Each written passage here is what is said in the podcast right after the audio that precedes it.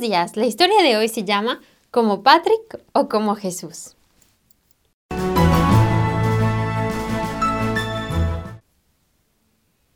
En una misión evangélica que acoge a los que no tienen casa, a vagabundos y alcohólicos, Patrick tuvo un encuentro fulgurante con el Señor. Su cambio fue notado por todos los que vivían cerca de él. El grado de su alcoholismo era tan elevado que realmente necesitaba de un milagro para que dejara de beber. Su cambio fue radical y notable de un día para el otro. Dejó todos sus vicios y su comportamiento daba testimonio de una vida cristiana de gran calidad.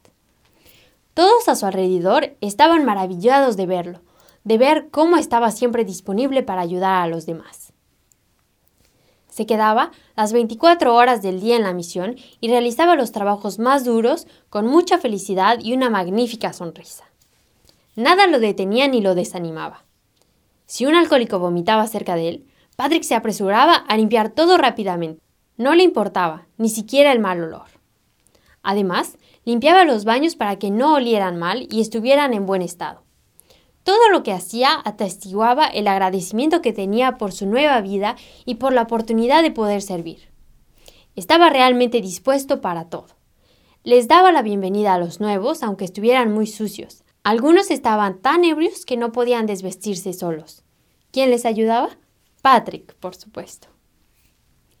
Una noche, durante una reunión de evangelización, el responsable de la misión estaba listo para anunciar el Evangelio. Muchos se quedaban inertes, parecía como si no entendieran lo que se les estaba diciendo. Hasta que un día tuvieron también un encuentro con Dios. Esa noche, mientras que el director de la misión hacía un llamado para convertirse, uno de los hombres presentes se levantó y lloró, se avanzó y se arrodilló. Estaba convencido de su pecado y gritaba, Señor, te ruego que me hagas como Patrick. Quiero parecerme a él.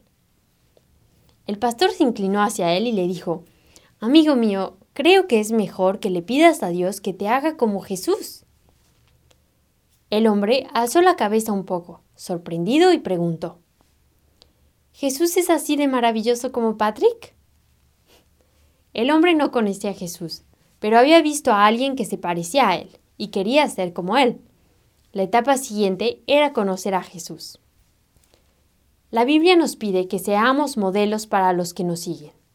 Por ejemplo, en 1 Timoteo capítulo 4 versículo 12, Pablo le dice a Timoteo, Sé ejemplo de los creyentes en palabra, conducta, amor, espíritu, fe y pureza.